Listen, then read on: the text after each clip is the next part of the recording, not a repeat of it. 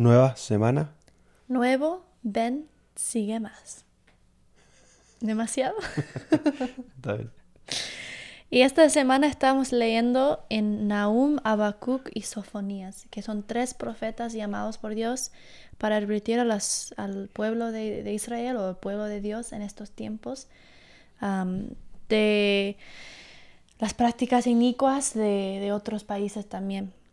Y algo que me gusta que el manual enfoque es que esos profetas predijeron sobre la caída de ciudades grandes, que en ese momento las personas pensaron que no se iba a destruir, ¿entendés? Porque eran muy, muy grandes y muy exitosos también, pero Dios vio que tenían mucho orgullo, que estaban haciendo prácticas inicuas y que si el pueblo de Dios cayera en estas prácticas también, que también se iban a caer como esas ciudades. Y sabe- sabemos ahora que sí, esas ciudades cayeron. Entonces, por eso hoy queríamos hablar un poco del orgullo y el- la humildad y qué significan estas cosas hoy en día en nuestros tiempos. Exactamente. Creo que este, este patrón del el ciclo del orgullo eh, se ve mucho en las escrituras, se ve en el Antiguo Testamento y se ve un montón en el libro Mormón, ¿no? O sea, siempre hablamos de- del ciclo del orgullo de, de los lamanitas, de los nefitas. Y este año estudiando el Antiguo Testamento vemos, notamos ese patrón también en los pueblos y por qué el Señor siempre tenía que volver a pedirle a los profetas que vuelvan a advertir, que vuelvan a llamar a las personas al arrepentimiento. Y bueno, si vemos ese patrón constantemente en las escrituras es porque por algo está incluido, por algo se nota tanto y es porque, bueno, es un mensaje que es muy relevante para nosotros hoy en la actualidad.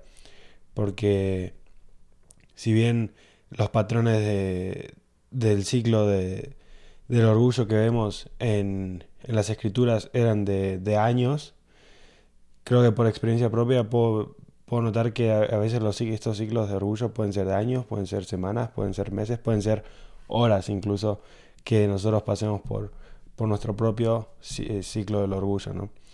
Y la importancia de reconocer la importancia de... Dije de importancia dos veces. Pero la importancia de reconocer la relevancia tal vez de, de la humildad. De entender exactamente qué significa la humildad, porque creo que en nuestra sociedad hoy en día eh, vemos la humildad como una debilidad, vemos la humildad como algo tal vez no, no tan bueno para la imagen de, de uno. Eh, no sé qué, qué tantos influencers o, o personas de nombre tratan de aparecer humildes, sino que tratan de aparecer al contrario, como personas que no tienen debilidades, como personas fuertes, porque se ve la humildad como, como una debilidad.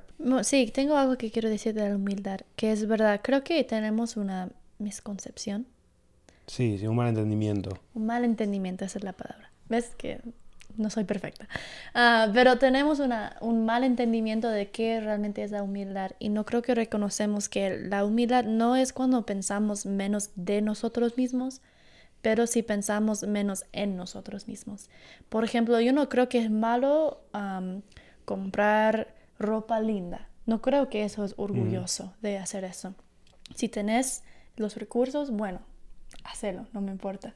Pero yo creo que sí lo que importa es si estamos pensando todo el día cómo me veo en este vestido, ¿verdad? La vanidad, un poco. Y ¿no? cómo me comparo con las otras personas y sus vestidos y, y, y la vanidad, como vos dijiste. Entonces creo que eso sí es donde eh, lo, lo que podemos evitar, pero no tenemos que decir, oh, yo no puedo tener cosas buenas, yo no puedo hacer cosas buenas, no puedo tener am, fuerzas, o, o sea, am, no puedo tener debilidades, no, no, wait, what did I just say? Oh, que, que podemos ser fuertes, que podemos tener fuerzas en nuestras vidas y en nuestros, nuestras personalidades, am, pero la humildad realmente es simplemente no pensar tanto en la vanidad de estas cosas, en lo superficial de estas cosas, am, no solamente pensar menos de nosotros mismos. Mm, totalmente. Bueno, como dije, yo tenía unas cosas nomás en cuanto al, ciclo del orgullo. Hay un discurso que dio eh, el elder Wilford W. Anderson, de BYU, Y él, él, literalmente, el discurso se llama El ciclo del orgullo. Y él usa una metáfora comparando este ciclo del orgullo en, como con un reloj. Y dice que el ciclo del orgullo comienza a las 12 en punto, que es como la cúspide del orgullo. Dice, cuando estamos en las 12 en punto del ciclo es cuando nos sentimos tan exitosos, tan inteligentes y tan populares que comenzamos a sentirnos invencibles. Y empezamos a disfrutar cuando otros nos felicitan por nuestros éxitos, pero nos irritamos cuando felicitan a otros por sus éxitos. No escuchamos los consejos de los demás, sentimos que no necesitamos a otros e incluso sentimos o llegamos a sentir que ni siquiera necesitamos a Dios. Esa es como la, cúspide del orgullo, la cúspide del ciclo del orgullo. Y eso nos lleva a caer a las dos en punto en el reloj. Y es cuando ofendemos al Espíritu Santo. Y podemos pensar que ofender al Espíritu Santo es intrascendente, pero es muy importante. En este punto insistimos en poner nuestra confianza en el brazo de la carne, pero sin la ayuda del Señor y sin la influencia del Espíritu, la, la gravedad, o sea, el, la fuerza de la gravedad del ciclo del orgullo nos lleva y nos arrastra hacia el fracaso de las cuatro en punto en el reloj. A las cuatro en punto afrontamos las consecuencias de nuestros actos. Esto puede ser perder el trabajo, perder una pareja, perder el respeto de las personas que más nos importan o peor aún, podemos perder el respeto por nosotros mismos. Y bueno, y acá es, si bien las aflicciones generalmente no las vemos como algo bueno, en realidad pueden resultar en, grandes bendiciones porque nos pueden impulsar en el ciclo del orgullo hacia las seis en punto y acá es cuando nos sentimos más nos empezamos a sentir más cómodos con nuestras críticas, podemos sonreír ante nuestros propios errores y, nuestras debilidades. ¿no? Acá es cuando empezamos a, ser más humildes, empezamos a pensar eh, menos en nosotros mismos y como, como decías vos antes, entonces entregamos nuestro corazón quebrantado ¿no? a Dios y debido a que somos humildes el Señor comienza a guiarnos de nuevo. Entonces con su guía continuamos alrededor del ciclo del orgullo hacia las 8 en punto, donde invitamos nuevamente al Espíritu, al Espíritu a nuestra vida. Y la influencia del Espíritu cambia nuestros corazones, ¿no? Entonces nuestra obediencia, nuestra humilde obediencia a los mandamientos, nos puede impulsar en nuestro progreso hacia las 10 en punto, y este capaz es el, mejor punto, por así decirlo, que es donde nos encontramos de nuevo en un estado de felicidad, donde empieza a llegar el éxito debido a nuestra, nuestra obediencia, a nuestra persistencia. Y me gusta lo que dice igual eh, el elder eh, Wilford, eh, que dice, las 10 en punto del ciclo del orgullo es un buen lugar para estar, pero a la vez es muy peligroso, porque los cumplidos pueden ser como una droga. Si no tenemos cuidado, pueden nublar nuestro juicio y crear en nosotros un deseo de más y más crédito. Y si nuestros amigos no nos dan el crédito que tanto sentimos que merecemos, corremos el riesgo de lesionarnos la rótula por tratar de darnos palmaditas en la espalda de nosotros mismos.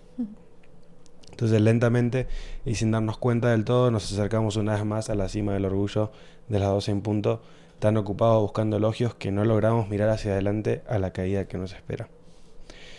Bueno, la reflexión es que, siendo honestos, la mayoría de nosotros eh, hemos dado vueltas o damos vueltas alrededor del ciclo del orgullo. Eh, y como decía antes, creo al principio, pueden ser años, pueden ser cuestión de minutos en situaciones, en relaciones interpersonales eh, o en diferentes situaciones de nuestra vida. Y hace esta pregunta, ¿no? ¿Estamos condenados a vivir este loop? Por siempre estamos condenados a que no hay salida de este ciclo del orgullo.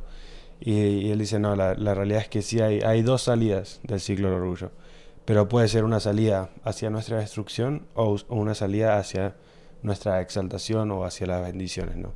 Y las dos salidas están a las cuatro, que es, el momento de las aflicciones, el momento del fracaso, el momento cuando sentimos que, que está todo mal. Ahí podemos, tenemos dos opciones, ¿no? O nos tornamos hacia Dios, hacia Jesucristo, hacia la expiación que Él hizo por nosotros, lo reconocemos en nuestra vida reconocemos nuestra dependencia de Él y nos acercamos a Él, o podemos salir del siglo orgullo directamente y bueno, eh, o sea, literalmente volvernos amargos, eh, no creer más en Dios y tirar todo por la borda, digamos, y bueno, ahí abandonamos el ciclo de, por sí, pero para nuestra destrucción, ¿no? Y el otro lugar donde dice él que podemos salir, el mejor lugar para salir es a las 10, ¿no? Cuando todo está yendo bien, cuando vemos, cuando vemos el resultado de nuestra obediencia, de, la humildad, de la, constancia en nuestra fe, y ahí podemos eh, salir hacia nuestra exaltación de este ciclo. Pero es si nosotros constantemente reconocemos que todas las cosas que obtenemos vienen de Dios.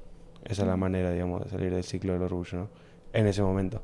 Si nosotros pensamos que el éxito viene de nosotros, bueno, no vamos a salir, vamos a volver a entrar al ciclo. Pero si reconocemos que todo viene de Dios, si no damos por sentado el sacrificio de Jesucristo, si no damos por sentado las bendiciones que recibimos día a día de parte de Él, entonces podemos, bueno, seguir en ese estado de, felicidad que, que las escrituras prometen. Entonces creo que la reflexión es que nosotros podemos hacer es dónde estoy en el ciclo del orgullo y qué puedo hacer para eh, mejorar y bueno, para salir, como dice en, a las 10 sin punto. Y algo más que quiero comentar, que creo que va a ser el último pensamiento, que me gustó mucho de eso. Y algo más que leí este, esta semana estudiando del orgullo y, y la humildad Ah, leí un discurso de Elder Ashton donde él habla del, orgullo. De hecho, habla de muchas cruces que tal vez tenemos, o sea, cosas que o cargas que tenemos como humanos naturales. Y me gusta porque dice que una de las cruces es resistencia al consejo y que mm. a veces tenemos una tendencia de resistir o rebelar, rebelar contra una un consejo o una inspiración o una revelación de otra persona.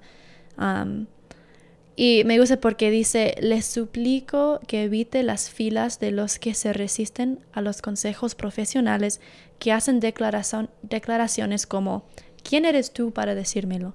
No vine aquí para que me cuiden. ¿Por qué todas las restricciones? ¿Dónde entra la agencia libre? ¿Por qué no nos dejas solos? Dice, algunos cargan con esa pesada cruz de querer rebelarse o resistirse a los consejos de los amigos.